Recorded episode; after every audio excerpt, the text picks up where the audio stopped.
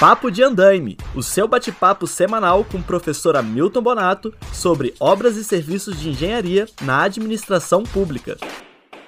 Olá, gente, tudo bem? Estamos aqui hoje então para mais um Papo de Andaime. Hoje vamos falar de um assunto bastante interessante, talvez não tanto ainda debatido o pessoal do direito, mas que por certo nós também temos que conhecer esse tema, que é o BIM o Build Information Modeling, aquele que está lá no parágrafo 3 do artigo 19 da Lei 14.133 de 2021.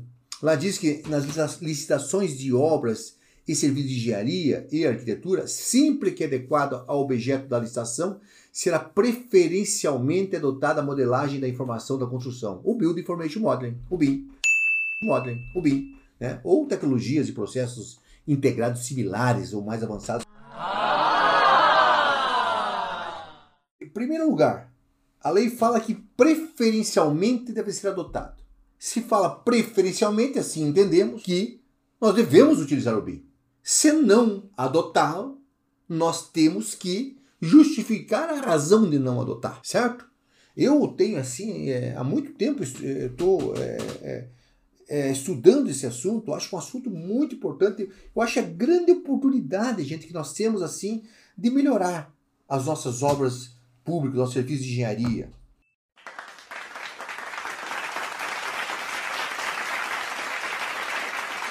É a grande oportunidade a hora que nós implantarmos o BIM nos, nos nossos órgãos e entidades. Beleza? Eu, assim, eu sou tão fissurado que meus amigos até já desde 2013, aí, me apelido de Mr. Bean. Né? Hello! De tanto que eu, que eu falo desse, desse, dessa plataforma, dessa metodologia, dessa cultura, dessa filosofia, o que vocês queiram chamar, tudo isso está certo. Tá, e o que, que é BIM? Ah, imagine vocês antes, presta, presta atenção, imagine só, imagine um cirurgião cardíaco, se ele pudesse, antes de começar a cirurgia, é fazer a cirurgia virtualmente, experimentar. Puxa, se eu fizer isso, vai, o coração vai continuar funcionando. Se eu fizer aquilo também, opa, se eu fizer aquilo, vai, eh, vai, vai, o paciente vai morrer. Imagine só. O BIM é isso no ambiente construído, no ambiente a ser construído, a ser executado.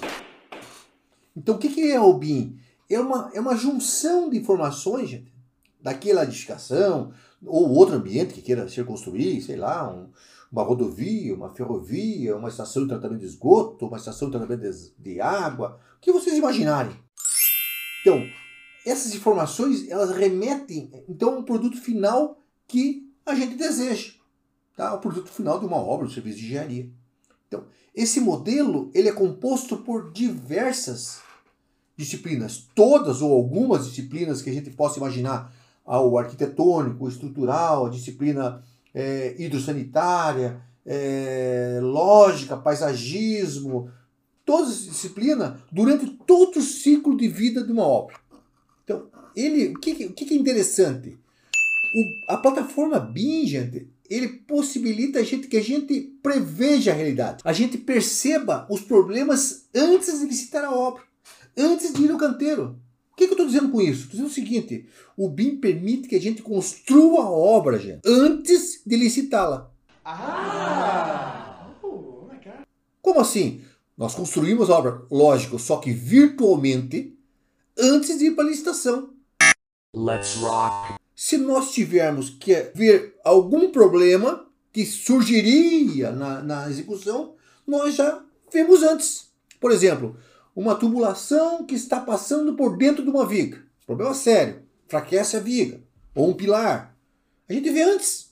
Tá? Então, ele, ele, por quê? Ele possibilita a previsão da realidade. É, ela, ela, ela, essa plataforma BIM ela pode gerar todas as fases do ambiente construído. Ela forma pontos do sistema maior, que é a edificação, o ambiente construído de uma maneira integral, inclusive sobre os aspectos técnicos, sociais, econômicos e ambientais. Perfeito? É, vale dizer, e isso é muito importante, as duas características fundamentais do BIM: a parametria e a interoperabilidade. Parametria porque é aquela característica que permite que o modelo BIM altere diversas características e forma de um objeto de maneira automática em todos os documentos gerados e são atrelados a ele. Você muda ele e tudo que é atrelado a ele é automaticamente mudado também. E a outra é a interoperabilidade. Por ser uma provisão da realidade, vários softwares, gente, que utilizam da plataforma BIM, quando eles estão combinados, eles têm a, a possibilidade de gerar todas as fases da vida útil da obra. Desde o estudo de viabilidade até a pós-ocupação ou até a demolição. Então, como é, como é que o arquiteto conversa com o engenheiro civil das estruturas, da, do hidrossanitário, todos esses disciplinas conversam? Porque há um consórcio chamado Build Smart 2, que é uma organização internacional é, voltada ao desenvolvimento de um formato chamado IFC, é que é um esquema padronizado que permite o livre intercâmbio de dados entre os diversos aplicativos contanto que eles sejam, lógico, compatíveis com esse formato PFC, um formato livre. A grande maioria dos desenvolvedores BIM participa ou apoia de alguma forma esse esforço para que haja a interoperabilidade e seus principais, seus principais aplicativos. É, são certificados, inclusive, pelo Building Smart. Então, ele permite, é, esse FC, que diferentes projetistas utilizem diferentes plataformas de projetos sem que isso impeça o trabalho conjunto integrado. Significa o quê? Que é possível um projetista ter é, o arquitetônico ter um software de uma empresa, de uma produtora de, de software, e o estrutural ter de outra produtora, e o hidrossanitário ter de uma terceira produtora e assim por diante, e todos né, conversarem dentro da mesma plataforma. Porque o BIM, gente, ele não é um software, ele é uma plataforma que permite que haja interoperabilidade. Perfeito? Tá? Então, é, ele, o BIM hoje ele é separado, assim é mais comumente é, é, dito dessa maneira, em etapas, que a gente chama de dimensões. 3D fala das condições pré-existentes, dos volumes futuros. Né? Já já vê, é, você já tem o, o, o, edifício, o ambiente construído, tá? a geometria dele toda. Tá? Não como desenho, mas como uma construção. Esse é o 3D. O 4D já, já trata do cronograma e estimativa de tempo. Tá? Você tem etapa por etapa, estimativa de tempo da execução que vai ser executada aquela obra. O 5D já fala extrações de informações de quantitativo em dinheiro. O financeiro. Então 4D e 5D formam o físico e financeiro. Para, evidentemente, espetacular para acompanhar o desenvolvimento da obra. O 6D já faz análise ecológica de sustentabilidade daquele ambiente construído e o CTD após ocupação, manutenção, operação daquele ambiente que foi construído.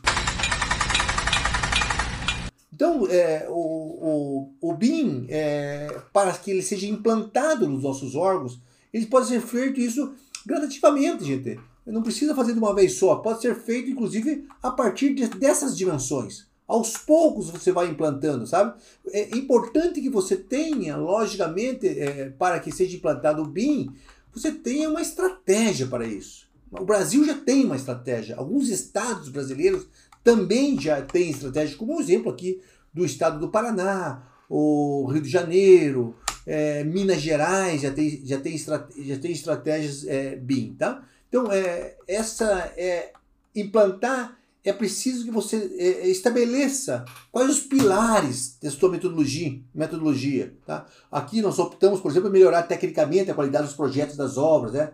Pautado o quê? O que nós queríamos? Que houvesse compatibilização dos projetos, planejamento da obra, acurácia nos orçamentos tá? e depois também melhorar a gestão dos projetos da obra.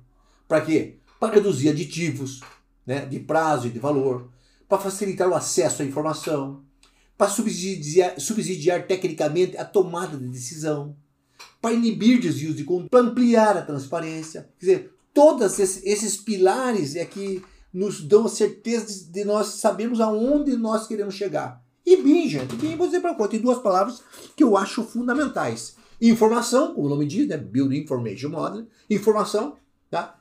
É importantíssimo, não há dúvida nenhuma, já, já falei a hora que eu conceituei lá o que era BIM. Duh. E a outra é colaboração. Então, para que, que haja o BIM, para que o BIM dê certo, é preciso que haja colaboração interna e externa, né? Promover o aprendizado do, do, dos órgãos da entidade, ampliar as parcerias com convênios institucionais, apoiar o culturamento interno no órgão da entidade, é, promover a ampliação de uma rede BIM na esfera pública, doente, é, e fomentar o diálogo técnico com a cadeia produtiva, entidade de classe, academia, da arquitetura, engenharia e construção, e, logicamente, apoiar, acompanhar, monitorar ações dos órgãos e entidades parceiros da implantação do BIM para que um aprenda com o outro, um colabora para o outro. Beleza? Gente, é, eu, se alguém tiver interesse de, de, de, de saber como é que é, funciona melhor o BIM na administração pública, eu escrevi um livro chamado BIM para Obras Públicas, que está à disposição na, na, na editora Com Treinamentos. Tá bom? Gente, olha, mais uma vez, muito obrigado pela audiência, por estar aqui me ouvindo, para que a gente comece sempre traga uma novidade, troque uma ideia sobre obras e serviçaria nesse nosso papo de andaime. Valeu? Obrigadão, até a próxima.